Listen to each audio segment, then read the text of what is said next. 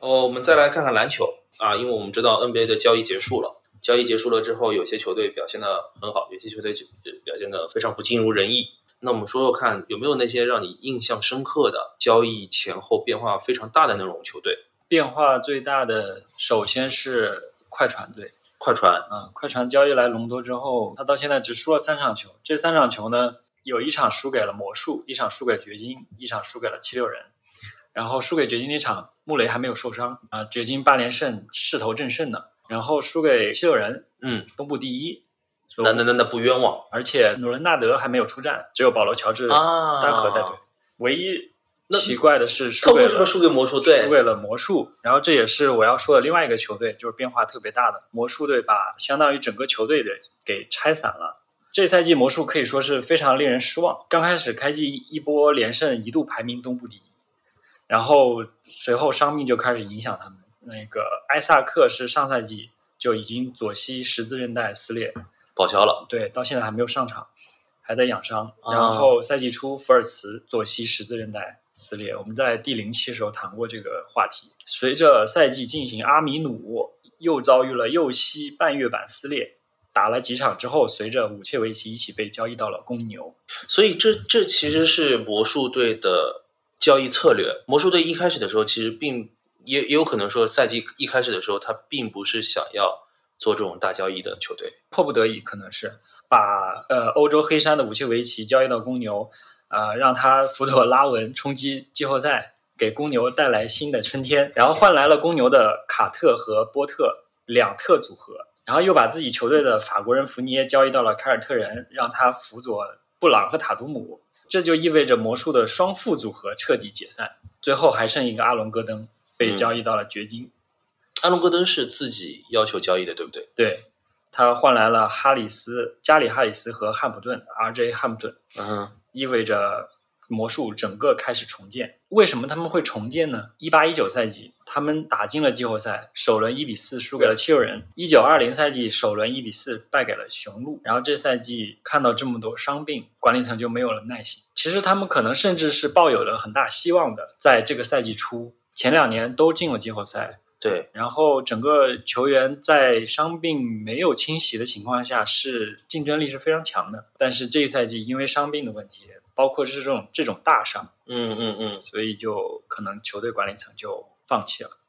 对，这个其实可以佐证，因为你的说法跟魔术队的总经理是一模一样的。魔术队的总经理在接受采访的时候是这么说的，他说今年年初他们的目标是定在积分榜的上半区，东部的前四。然后就是莫名其妙的大面积的伤病，而且这种伤病都是一时半会好不了的。哎，我们评估了一下，我们觉得重建是一个很好的选择。呃，这个交易呢，它是就是我们如果通过大大范围的交易，我们可以提高球队的上限。对，那虽然这个上限是虚无的，你不知道这个上限在哪，但是确实比现在的境遇要稍微好好一点。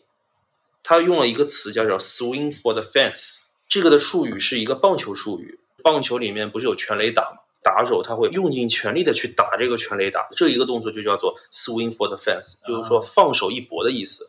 就魔术队的总经理会说，哎，这是一个放手一搏的交易，他们可以换回来很多选秀权，加上他们自己的选秀权，然后包括一些年轻的球员，还有很多技战力球员，比如说加里哈里斯。说到这里就说到他的首发阵容了，魔术这赛季。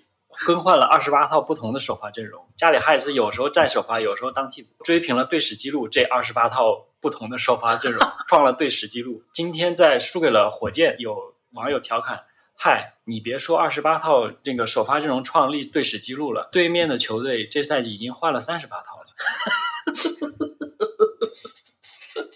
因为魔术队的问题，我们还要说到魔术队啊。魔术队的问题就是，呃，你交易来的球员。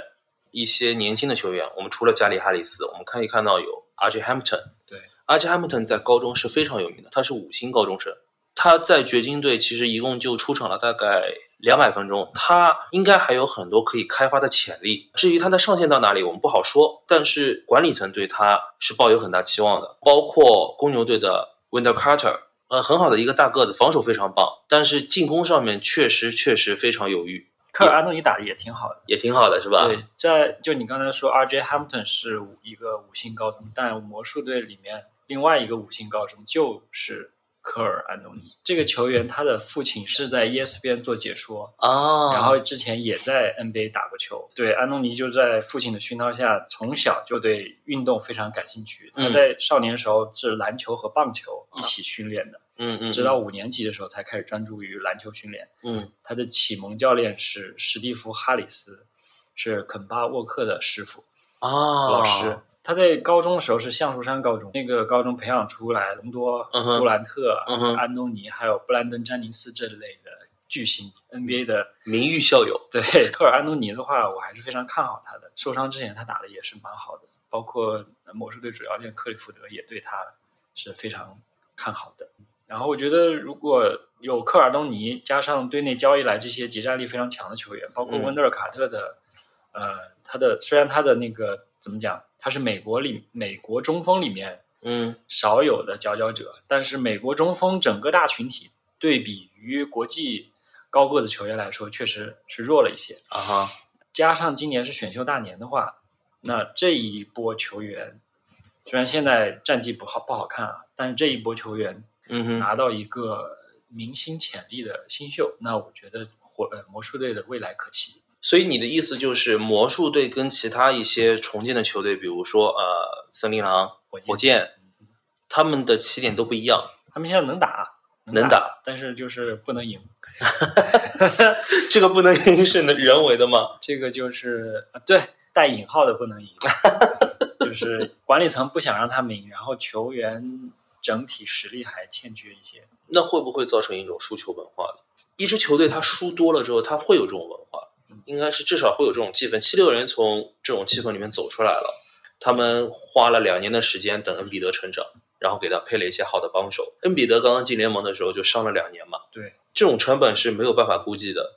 但现在想想都值了。对，当然都值了，因为今年确实非常非常有竞争力。因为阿尔德里奇退役了之后，我们看到篮网队其实最近啊，今天杜兰特又伤了，嗯，篮网队最近其实也是非常艰难。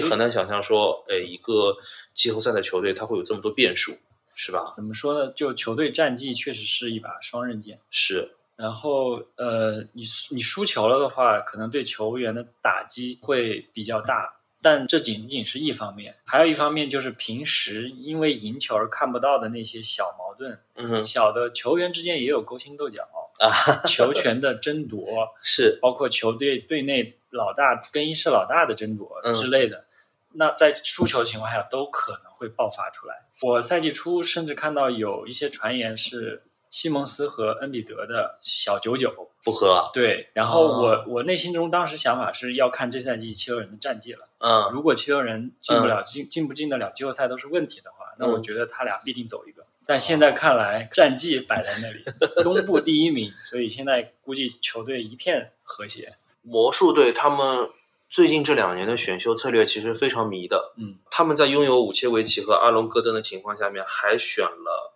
穆罕默德班巴，一个五号秀，一个五号位，还有乔纳森艾萨克，甚至他们在比赛场上的风格和训练当中，也可以体现到说，武切维奇和班巴的功能是一样的。阿隆戈登和伊萨克的功能也是一样的，他们的定位都是相同的。那是不是他们在探索那种我知道你的上限在哪，老球员的上限在哪？那我试试看新秀能不能到达更高的那种层次的那种感觉。NBA 现在流行的是高个的控卫，我们看到西蒙斯是高个控卫，哈登是高个控卫吧？算是吧，算是本来打分位的，对，甚至塞昂威廉森也变成了一个高个的控卫。那如果大家还记得的话，说塞昂砍三十七分、十五篮板、八个助攻的那一场比赛，塞昂是打了一一整个晚上的控卫。就赛后，赛后大发大发安迪还会跟他说说，我我会探索更多的可能性。我已经想不起来上一个像咱威廉姆斯那样打 PG 的时候的位置的人是谁了。重型的坦克后卫，对，萨昂萨昂是二百八十五磅，或者再往前看看魔术师，魔术师更偏技术型、灵巧型，嗯他的他的分球。也有可能预示着说，一个时代就是那种位置模糊化的越来越多的时代，就像当初乔丹说的那样，有五个像他一样的锋卫摇摆人出现的那种时代。